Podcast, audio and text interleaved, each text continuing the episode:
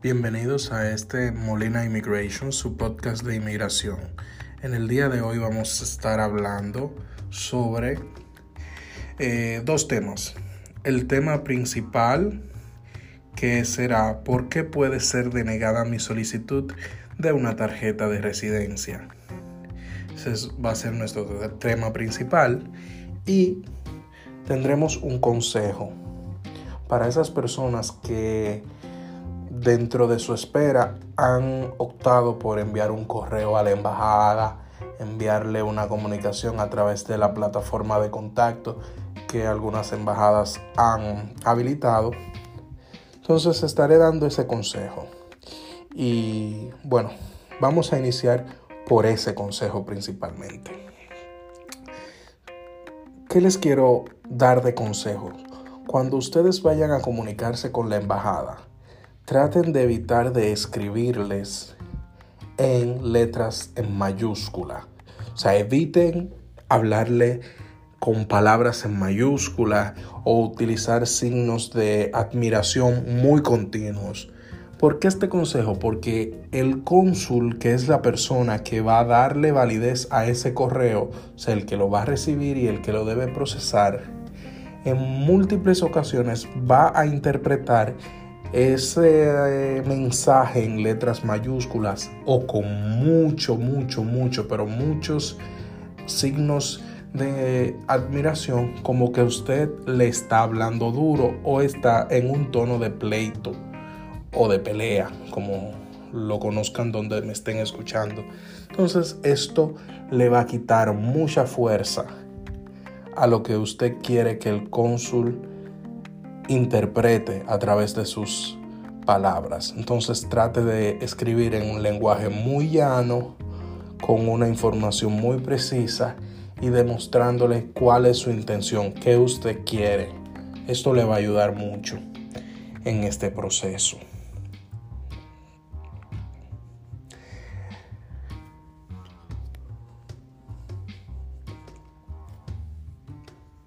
Ahora, en nuestro segundo tema de la noche, este podcast lo estoy grabando en la noche, quiero explicarle por qué puede ser denegada la solicitud de una tarjeta verde.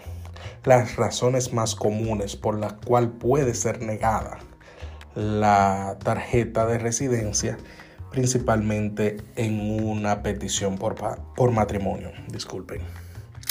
Las razones más comunes para la denegación aunque su solicitud de residencia de matrimonio sea real, libres de señas de alerta, los altos riesgos provocan la ansiedad de una gran cantidad de solicitantes.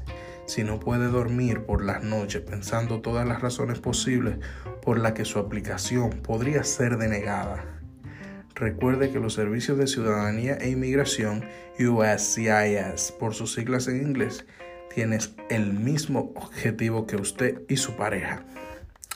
Asegúrese de que la pareja elija dentro de su petición un asesor adecuado. ¿Para qué? Para que le vaya orientando en todos estos caminos y para que tenga un matrimonio que parezca lo más real posible o que sea real realmente. Ese es el objetivo, debe ser real. Un matrimonio auténtico es el que debe tener la oportunidad de entrar a los Estados Unidos. Entonces, la principal punto por el cual un matrimonio falla es porque tiene debilidades. En el proceso de adquirir una residencia falla porque tienen debilidades. ¿De qué tipo? El matrimonio no es real, el matrimonio se hizo de una manera fraudulenta. ¿Cómo puede ser esto? Bueno, que una de las partes se case sin haber tenido un divorcio de su anterior matrimonio concretado.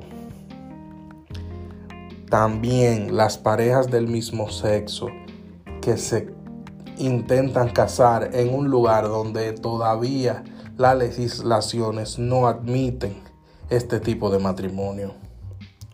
Y la segunda parte, que es cuando un matrimonio no tiene suficientes lazos. Las parejas no tienen cómo demostrar ese matrimonio.